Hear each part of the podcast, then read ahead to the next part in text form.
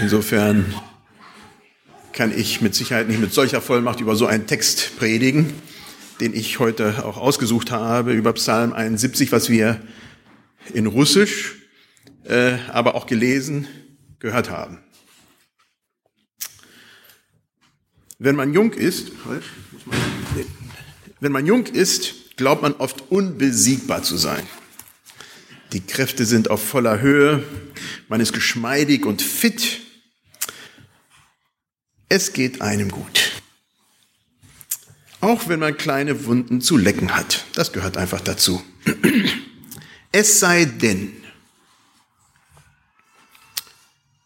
die Liste der jungen Leute, denen es nicht gut geht, ist sehr lang. Manche tragen schon sehr jung ein sehr schweres gesundheitliches Schicksal. Andere haben psychische Probleme und alles, was bis dahin so sicher war, ist auf einmal unsicher. Andere kommen mit den Zerwürfnissen in der Familie nicht klar. Es sind also nicht nur die Alten, Leute, die Gottes Beistand brauchen, aber die Wehwehchen werden im Alter mehr konkreter und sind für viele ein ständiger Begleiter. Insofern hat das Alter sicherlich seine ganz besonderen Herausforderungen. Und das wird auch im Psalm 71, die Verse 9 bis 14 deutlich. Wir haben sie gehört, insofern lese ich sie nicht noch einmal. Jetzt geht er an. Wahrscheinlich gehören Psalm 70 und 71 zusammen. Dann ist der Psalm 71 vom König David. Ich gehe in dieser Predigt einfach mal davon aus, dass es so ist. Er ist nun alt geworden und bittet um Hilfe vor seinen Verfolgern. Möglicherweise in der Situation, als Absalom die königliche Herrschaft übernehmen wollte. Oder als Rückblick davon. Das Leben vom großen König David ist schwer geworden. Sehr schwer. Von klein auf ist David im Glauben aufgewachsen. Sicherlich hat sein Glaube im Laufe der Jahre sich verändert, wie es auch bei uns geschieht. Von einer Haltung, die ich selbstverständlich von den Eltern und der Gemeinde oder damals Synagoge übernommen habe, ist der Glaube irgendwann einmal dann der eigene geworden. Dadurch, bei mir, dass ich selber die Bibel gelesen habe, dass ich manches auch hinterfragt habe. Auch dadurch, dass im Leben nicht immer alles glatt lief. Ich durch Tiefen hindurch musste und Krisen durchlebte. Zeiten, in denen Zweifel und Fragen groß wurden und aus denen ich mit meinem Glauben gestärkt und reifer hervorkam. Der König David freut sich sehr über seine Erfahrungen mit Gott. Und er hat einiges vorzuweisen. Er hat viel erlebt. Aber jetzt, jetzt scheint alles anders zu sein. Er fühlt sich allein. Die Gegenwart Gottes, die ihm immer so wichtig war, spürt er nicht mehr. Das haben wir im Lied durch die ganzen Tiefen, da komme ich überhaupt nicht hin, äh, gehört. Er fühlt sich verfolgt, alt, schwach, krank. Und so fleht er, verwirf mich nicht in meinem Alter, verlass mich nicht, wenn ich schwach werde. Kennt ihr das Gefühl? Die letzten Wochen habe ich mit massiven Rückenschmerzen zu kämpfen. Von morgens, wenn ich wach werde, bis abends, wenn ich schlafen gehe. Physiotherapie hat bis jetzt nichts geholfen. Schmerzens, Schmerztabletten bringen nichts, Schmerzspritzen haben bis jetzt auch nichts gebracht. Dann kommt manchmal schon der unterdrückte Schrei aus der Kehle. Verlass mich nicht, wenn ich schwach werde. Und auch, Herr, wann wird es besser? Herr, was kann ich noch tun? Ihr alle kennt eure Schwachpunkte. Wenn man so gar nicht mehr kann.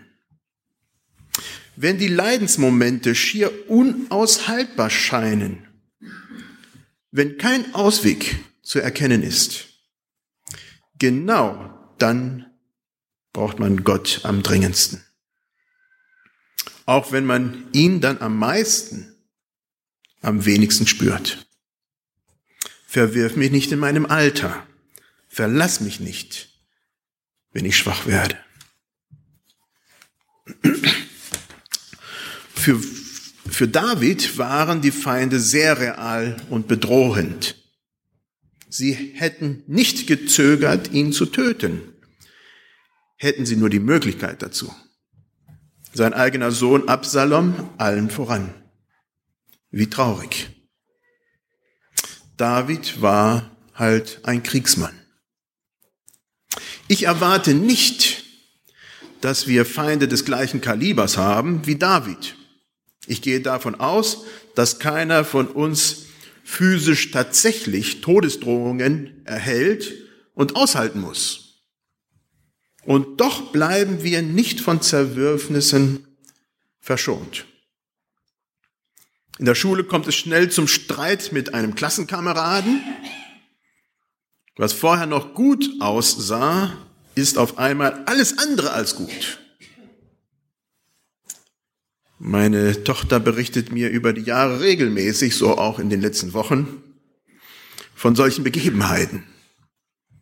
Heute wurde die Freundin noch zum Geburtstag eingeladen. Morgen will man schon gar nichts mit ihr zu tun haben. Im Beruf mangelt es normalerweise nicht an Reibungspunkte mit anderen Mitarbeitern. Man selber muss oftmals die ganze Last tragen und die anderen lassen sich einfach hängen. Das Arbeitspensum ist dann ungleich verteilt. Das kann man mal aushalten. Aber auf Dauer, da kann man wirklich ärgerlich werden. Und mit der Zeit geht es dann an die Substanz, bis es dann nicht mehr zu ertragen ist. Dann gibt es noch die eigene Familie. In welcher Familie kommt es nicht mal zu Ärger? Man will einfach nur in Ruhe gelassen werden und nicht Streit aufarbeiten. Das kostet Energie und in dem Augenblick hat man genau davon gerade gar keine. Zu guter Letzt gibt es noch die Gemeinde. Normalerweise klappt ja alles da gut, wenn es nicht noch andere Personen da gäbe. Da gibt es Menschen, die mir irgendwie immer zum Anstoß werden. Oder mir passt die Predigt gar nicht. Oder die Dekoration war furchtbar.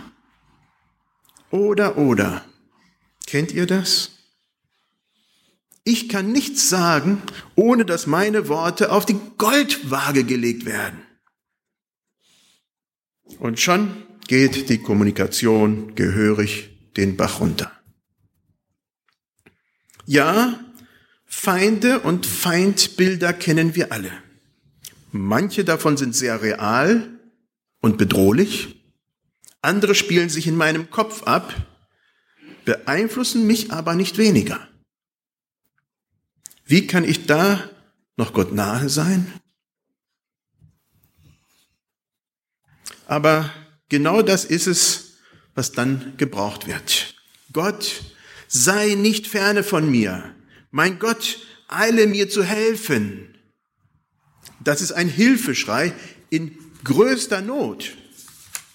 Das ist ein Hilfeschrei in gefühlter Gottesferne. Das ist ein Hilfeschrei, wenn scheinbar Gott gar nicht da ist. Gott will aber angerufen werden, besonders dann, wenn wir leiden oder Hilfe brauchen. Ich möchte eine witzige Geschichte dazu lesen, die aber den Punkt sehr gut rüberbringt. Ich glaube, ich habe sie schon mal benutzt, aber trotzdem, hier sind ja einige, die vielleicht damals nicht da waren. Peter wanderte eines Tages entlang einer steilen Klippe, als er aus Versehen zu nahe an den Rand geriet und runterfiel. Als er fiel, konnte er sich an einem Ast festklammern, welches im Vorüber, welches in vorübergehend vom, ihn vorübergehend vom Fall stoppte. Er schaute runter und zu seinem Schrecken stellte er fest, dass der Abgrund unter ihm mindestens noch 300 Meter war. Er konnte nicht für immer so hängen bleiben. Und es war für ihn unmöglich, die steile Felswand hochzuklettern. Peter begann also um Hilfe zu schreien, in der Hoffnung, dass jemand, der vorbeikam, ihn hören würde und ein Seil oder irgendwas anderes ihn zuwerfen könnte. Hilfe, Hilfe! Ist da jemand oben? Hilfe! Er rief eine lange Zeit, aber niemand hörte ihn. Er wollte gerade aufgeben, als er eine Stimme hörte. Peter, Peter, kannst du mich hören? Ja, ja, ich kann dich hören. Ich bin hier unten. Ich kann dich sehen, Peter. Geht es dir gut? Ja, aber wer bist du und wo bist du? Ich bin der Herr, Peter. Ich bin überall. Der Herr? Du meinst Gott? Ja, das bin ich. Gott, bitte hilf mir. Ich verspreche dir, wenn du mich hier runterbringst, werde ich aufhören zu sündigen. Ich werde eine wirklich gute Person werden. Ich werde dir den Rest meines Lebens dienen. Sei mit deinem Versprechen vorsichtig, Peter. Als erstes holen wir dich hier mal runter. Dann können wir reden. Nun, das ist, was ich möchte, dass du tust. Höre gut zu. Ich werde alles tun, Herr. Sag mir einfach, was ich tun soll. Okay? Lass den Ast los. Was? Ich sagte, lass den Ast los. Vertraue mir. Lass los. Da war eine lange Zeit Stille. Schließlich schrie Peter, Hilfe, Hilfe! Ist noch jemand anderes da oben? Vertrauen. Gerade in schwierigen Situationen, wenn man sich so fühlt wie am Berg im freien Fall, macht sich unsere Wegstrecke mit Gott bemerkbar. Vertrauen wir darauf, dass Gott trägt, auch wenn wir ihn gerade nicht spüren? Oder suchen wir unsere Hilfe sonst wo? Ist da noch jemand?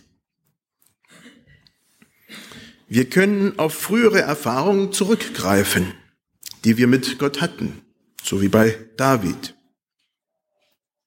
Wir können Trost finden, wenngleich uns in dem Augenblick vielleicht gar nicht danach ist. Wir vertrauen darauf, dass Gott es gut mit uns machen wird, auch wenn die Situation nicht so ausgeht, wie wir es uns wünschen, weil wir es bereits so in früheren Lebenslagen erlebt haben. So endet David diesen Abschnitt, Abschnitt positiv. Er schreibt, ich aber, ich will immer harren und mehren all deinen Ruhm. Die gute Nachricht übersetzt, ich gebe die Hoffnung niemals auf. Auch in Zukunft werde ich dich preisen. Dieser Satz strahlt Vertrauen und Hingabe auf, aus.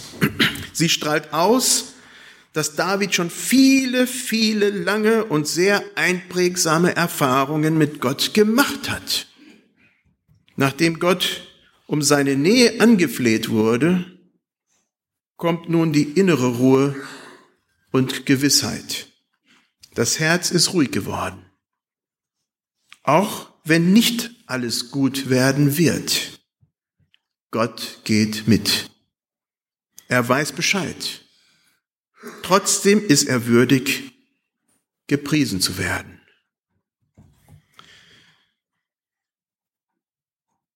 Wenn ich die Tage die Huldigungen des verstorbenen Königs in Thailand am Fernsehen erlebe, wenn ich auf der gleichen Ebene die Huldigung, Huldigungen von Kim Jong-un in Nordkorea erlebe, dann treibt es mich umso stärker zurück zu Gott. Dann stimme ich mit David mit ein und sage, ich gebe die Hoffnung niemals auf. Auch in Zukunft werde ich dich preisen. Das wünsche ich uns allen.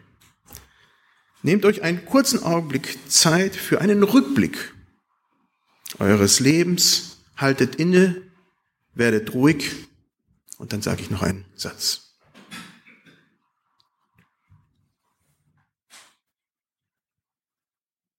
Gebe die Hoffnung niemals auf.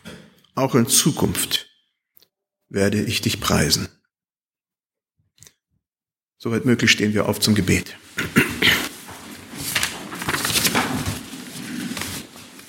Ach Herr Jesus Christus, du siehst, wie es uns geht.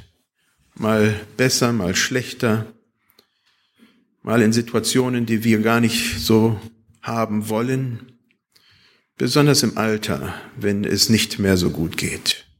Und doch dürfen wir zurückblicken, Herr, und durch unseren Rückblick auch nach vorne schauen und dich preisen.